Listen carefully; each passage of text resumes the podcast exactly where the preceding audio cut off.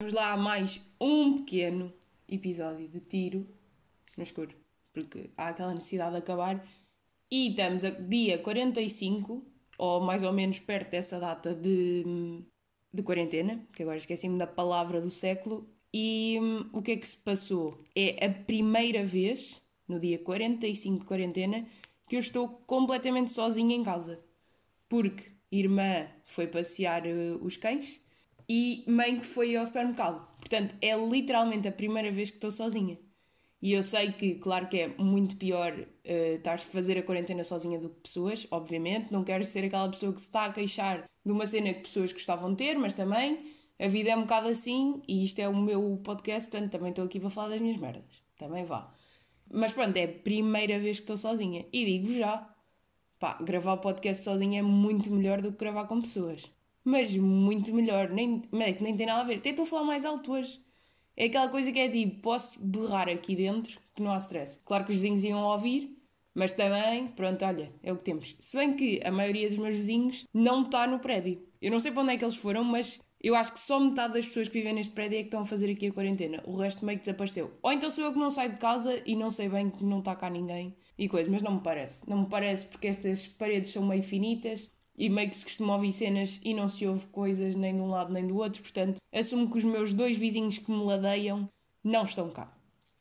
Pronto, então estamos em, em quarentena e hoje é um bom dia porque é uma quarentena em que estou a aproveitar uma boa meia em que vou estar sozinha, né? Porque de certeza que as pessoas daqui a nada vão aparecer.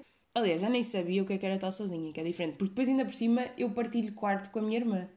Portanto, os meus momentos sozinha são, são escassos. E eu, sou, eu tenho aquela personalidade bastante passiva, não é passiva ou depressiva, mas é aquela personalidade bastante antissocial. Claro que gosto de pessoas, mas bastante marcada pelo antissocialismo e, portanto, custa-me um bocado não ter, não estar muito tempo sozinha. Tenho que admitir isto aqui. Mas também vou já dizer que, obviamente, prefiro estar nestas condições do que estar a fazer quarentena sozinha porque antissocial, mas sempre a querer ter algum mínimo contacto. E, sabe, por acaso, isso acho que é uma cena que eu dou conta que é, há boa gente, eu acho que a maior parte das pessoas que está a fazer a quarentena mesmo sozinha tem muito mais necessidade de ligar e não sei o quê, porque vamos ser honestos, as pessoas na quarentena têm muito mais necessidade de ligar às pessoas do que normalmente ligariam, não é? Aquelas pessoas que, tipo, há aquelas pessoas que acham que nunca se fala com elas agora, mas não é essa a questão, é também não se falava antes só que agora as pessoas têm mais tempo e notam mais a ausência do outro. E depois, como eu estou aqui meio numa posição em que tenho contacto social todos os dias, não tenho tanto essa necessidade. Portanto, fica sempre aquela cena estranha de que há pessoas com quem sentem que eu devia falar mais com elas, mas que não falo. E pronto. E agora estou a ir por um caminho que não queria ir, mas no facto é isso. Obviamente que é melhor estar com pessoas. E repetindo o já repetido, mas sabe bem ter estes minutinhos sozinha. Principalmente para gravar, porque gravar é todo um outro, todo outro evento. Outra questão bem importante do dia de hoje é que estamos a 25 de Abril. E 25 de Abril é só o dia mais importante do ano.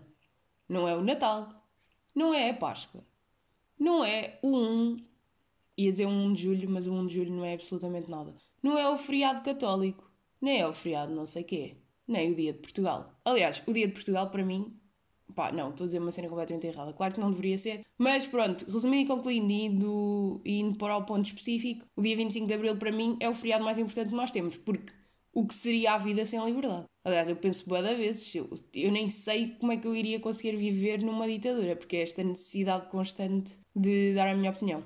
Provavelmente o que iria acontecer se eu vivesse numa ditadura ia-me cagaçar de uma forma gigante e ia comer e calar. Porque eu não sou nada essa pessoa de não ia ter a coragem, por mais que me custe isto admitir, mas acho que não ia mesmo ter a coragem para desafiar um regime. O que é triste só da minha parte. Mas pronto, mas vamos aí então celebrar quem teve essa coragem e quem de facto morreu e fez todo um processo de uma ditadura. Eu estou meio a gozar, meio a falar a sério. Ou seja, estou completamente a falar a sério, só como não consigo falar normalmente com uma pessoa, uh, pronto, tenho que se levar assim para estes, para estes tons. Mas, yeah, mas tipo 25 de Abril é de facto o dia mais importante do ano para mim, na minha opinião, no meu ponto de vista. Em Portugal, obviamente, porque ditadura e vai. E portanto, aliás, agora até estava aqui a decidir se há ao ponto de discutir o, a celebração de 25 de Abril na Assembleia, mas calhar não me está a apetecer muito por aí. Pá, não me está a apetecer focar eh, nessa seriedade. Vamos só assumir que é um dia boeda importante e vamos todos dar valor ao facto de podermos dar a nossa opinião sobre tudo e mais alguma coisa. Podemos fazer aquilo que nós quisermos, consumir o conteúdo que nós queremos, falar com quem queremos, estar com quem queremos ver o que queremos, tudo o que queremos. No fundo, não há mesmo. Eu acho que a liberdade é das coisas mais importantes que uma pessoa pode ter. Faz-me mesmo confusão pensar que eu não posso dar a minha opinião e é uma cena boa simples dar a minha opinião sobre uma coisa completamente mundana. Portanto, dar valor e não perder para depois dar valor. Dar valor agora que é quando se tem. E fazendo agora aqui a ligação, visionamentos a nível de séries, porque agora parei um bocado com os filmes. Tenho que admitir, não sei bem porquê. E esta semana tive um bocado mais virada para séries, não é séries feministas, mas séries que abordam muito a perspectiva feminina das, das coisas, chamemos-lhe assim. Então vi o Unorthodox, que eu já não lembro se falei no outro episódio ou se eu vi esta série esta semana. Portanto, olha, vamos falar disso outra vez ou ainda vamos falar completamente novo. Comecei por ver uh, essa série, que é basicamente sobre uma miúda que tenta fugir de uma cultura. Yeah, eu acho que já falei disto e disse que era uma cultura Amish e não é. Ou ouvi falar disto. Olha, estou completamente confusa. Mas pronto, basicamente é uma miúda que vive numa daquelas comunidades uh, meio de. que há em Nova York, não é? que são aquelas comunidades boedas fechadas com, com pensamentos culturais antiquados, chamemos-lhe assim, e que basicamente a mulher tem sempre uma postura muito para a família, muito o objetivo da vida da mulher nestas comunidades é sempre ter um marido e ter filhos. Pronto, acaba por ser um bocado isso. E basicamente a história é sobre ela fugir dessa comunidade e tentar viver no mundo normal. Mas é uma série muito. Não sei, é daquelas séries que sinto que chorei boas vezes. Estão a perceber? Porque é tipo, penso sempre, podia ser eu. Podia ser eu a estar naquela posição e então fico toda, toda sensível e vem, e vem uma lágrima. E depois estive a ver uma série que acho que é ainda melhor, que é a Califa, que é uma série sueca, em que aquilo aborda a religião muçulmana e o fanatismo a ela associado e depois a questão do, dos atentados terroristas. Só que depois aquilo tem, eu acho que o interesse da série é que aquilo tem várias perspectivas do, da situação. Ou seja, tem a perspectiva ocidental, tem a perspectiva de quem está a combater contra o, os atentados terroristas, né? tem a perspectiva de quem faz o atentado, tem a perspectiva de quem é embrulhado no meio disto, tem a perspectiva de quem está ocidentalizado, chamemos-lhe assim, que obviamente isto não é a forma correta de lhe dizer, e que depois quer regressar eh, à parte mais fanática, ou quem nasce no mundo já ocidental, mas depois se identifica com a religião, pronto tem muitas perspectivas. Tem também a parte do, de quem se aproveita depois de determinadas pessoas. E é uma série que, que tem oito episódios. E são oito episódios que se vêem a correr mesmo. Quem me dera ter agora a série toda por ver, porque eu é daquelas séries que eu não sou nada aquela pessoa de ver cinco episódios de seguida, porque farta-me, sou muito mais de ver um por dia. Mas esta série é mesmo daquelas que eu tive mesmo dificuldade de parar de ver, porque vicia, é boeda interessante. E, e atenção, eu sinto que é uma série difícil de ver, principalmente por causa de determinadas coisas que acontecem e custa bastante.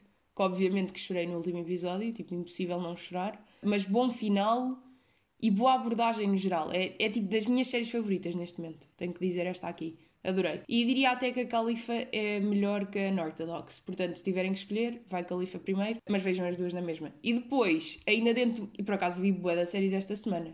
Não é boa das séries, mas tipo, completei. Tudo bem que são meio minisséries, aquela uma temporada que tem entre 4 ou 8 episódios, né? Mas mesmo assim, vi bastantes. Porque tudo bem que estou de quarentena, mas estou completamente a escrever uma tese, portanto é tipo, durante o dia eu estou com o dia ocupado como se estivesse a sair. Não é porque depois há um bocado esta falácia de ai, estás de quarentena, não tens nada para fazer. Nananana. Não tenho nada para fazer socialmente, porque a nível de trabalho, o trabalho mantém-se e se calhar até a pressão sobre o trabalho até aumentou ainda mais, porque como sinto que tenho mais tempo, se calhar devia fazer mais. Mas pronto, isto é todo um outro assunto. Outra série que comecei a ver é Self-Made, mas essa ainda só vi um episódio ontem à noite, uh, portanto ainda não posso dar bem a opinião. Mas digo já que está-me a parecer uma boa série, mas ao mesmo tempo tem coisas que eu não estou a gostar. E não é mesmo, não está no mesmo nível de, de vício completo que estas outras duas que eu falei. Mas pronto, também vamos acabar de ver a série e depois, no próximo episódio, logo se dará, hum, logo se dará a opinião. Outra recomendação, isto agora parece só um podcast de recomendações todas as semanas, mas também a vida não puxa muito mais do que, do que isto neste momento. Que é o especial de comédia do Chris D'Elia, que saiu esta semana, que para mim, opa, é dos meus favoritos. Não é o especial em si, mas o, o humorista. Opa, não sei porquê ele tem bué aquela vibe de humor que eu gosto. E por acaso, uma coisa que agora manda a saber, bué bem no, assim ao final da noite, principalmente nos dias em que eu me sinto mais ansiosa com a situação, com a situação do mundo em que estamos neste momento, na atualidade, é ver especiais de comédia à noite, porque basicamente a Netflix está só cheia de especiais de, de comédia, né? Portanto, tem para aí 380 para ver. Portanto, é só escolher, pá, façam uma pesquisa, o que é que posso aconselhar? Olha, posso aconselhar já os do, do Crystal Lee, que ele tem aí uns 4 ou 5. Vejam este e depois vejam os que estão para trás. E depois, olha, também pesquisem e descobram cenas novas. Podia estar aqui a recomendar todos os que já vi, mas também há muitos que eu vi que eu não adorei. Mas pronto, mas como tem aquela vibe descontraída, vai, estão a perceber? Opa, depois também há, o, por exemplo, o Bo Burnham, e não sei falar, o Bo Burnham, que é bué, é uma comédia completamente à parte, porque é muito mais musical, e tenho que admitir que há certos momentos que para mim torna-se um bocado mais musical, que eu prefiro mais, digamos que o storytelling, não é? Uh, mas, mas não deixa de ser interessante. Tipo, é, é uma comédia, é, ou seja, é uma forma de fazer rir completamente diferente e que tem os seus momentos engraçados e tem os seus momentos irritantes, mas que vale a pena ver só pela experiência de saber o que é. Diria eu. Uh, portanto, é ver. E depois eu sinto que ver especiais de comédia dá aquele relaxamento. Ver aquilo antes de dormir é bom, é bom, porque vai-se dormir relaxadinha. É decidir o especial que se vai ver, desliga-se o telemóvel. Será que isto é muito estranho? É que as pessoas ficam chocadas quando eu digo que tenho o telemóvel sempre em silêncio, mas de facto tenho. Porque eu só quero comunicação com o mundo quando eu quero ter comunicação. Agora, isto é horrível porque, obviamente, pode estar alguém a morrer e a precisar da minha ajuda e eu não atendo porque não ouço. Mas pronto, também é um bocado a vida. Porque isto depois acho que esta minha necessidade de ter o telemóvel em silêncio vem do meio que se está sempre a receber notificações e depois vai daqui, vai buscar da lá, e depois vem um mail, depois vem uma cena a gozar e depois vem pessoas que não se quer falar, e depois vem isto, depois vem aquilo. E então vem aquela necessidade de eu controlar quando é que eu quero que falem comigo. Portanto, telemóvel completamente no silêncio sempre. E eu é que quando quero ver, vou ver. Por isso é que eu gosto mais de mensagens. Porque uma pessoa me manda uma mensagem é pronto, depois o outro quando quiser responder, responde. Agora é assim, também não estou a dizer que fico, nunca fico mais de 3 horas sem responder. Acho eu. Tipo, é difícil isso acontecer. A não ser que tenha, tenha ido dormir, mas fora isso está-se bem. Agora, aquela, aquela cena que a maior parte das pessoas tem que é recebe uma mensagem, responde, recebe, responde, mandam isto, vê, não sei o quê. Não, é tipo, quero ver quando eu quiser ver. Não quero que me estejam sempre a coisa. E à noite eu tenho essa cena de agora vou ver um especial de comédia, vou adormecer e amanhã depois é um novo dia no, no telemóvel. Mas pronto, aconselho isso. Nos dias em que tenham, estejam a sentir mais ansiedade, ver um bom especial de comédia antes de ir dormir, não mexer mais no telemóvel, não ver notícias, não comunicar com o mundo, ver especial de comédia, rir um bocado, descontrair o cérebro e ir dormir toda descontradinha. Descontradinha, yeah, porque é assim que se diz. Outra cena que eu me lembrei durante esta semana, e eu adoro quando eu faço estas outras cenas, nanana, que é tipo com este tonzinho e com este suba, subida de tom quando, tá, estou a editar, irrita-me profundamente. Portanto, consigo perceber que quando se está a ouvir, irrita profundamente também. Mas pronto, vamos só continuar a fazer. Vamos não, vou. Que eu lembrei-me que eu antes achava que o estrangeiro é um país. Antes, quando tinha completamente 3 anos, não é? Não vamos achar que era no ano passado quando tinha 21. Não, no ano passado tinha 22. Yeah, e falar da idade bué de vezes porque nos últimos tempos sinto que é um assunto bué aí mas achar, eu achava mesmo que o estrangeiro era um país. Tipo, as pessoas diziam, ah, o meu pai foi para o estrangeiro. Eu achava, yeah, é um país que é meio ao lado do Luxemburgo. Na minha cabeça, é, está tá ali a França, meio Luxemburgo, meio a Bélgica, meio vai Holanda, uh, vai Holanda e cenas acessórias. E depois havia lá um que era o estrangeiro. Agora, onde é que eu fui buscar esta ideia? Não sei. E eu só percebi que o estrangeiro era todo um espaço exterior ao país uns tempitos depois. Acho que não percebi logo que o estrangeiro não era um país. É? é tipo estas ideias de infância que uma pessoa cria, é tipo o bacalhau, não é? O peixe. Tu vês o bacalhau assim meio às. Nem sei como é que ele chama. Tipo, é o bacalhau fatial. Aquela costa de bacalhau, né? Tipo, aquela. Pá, aquele formato de bacalhau, né? Que uma pessoa está a ver assim meio no supermercado cheio de sal. E eu lembro-me de achar que o bacalhau não assim na água. Mas eu sinto que isto até é uma ideia bastante comum que várias crianças tiveram. Ou não?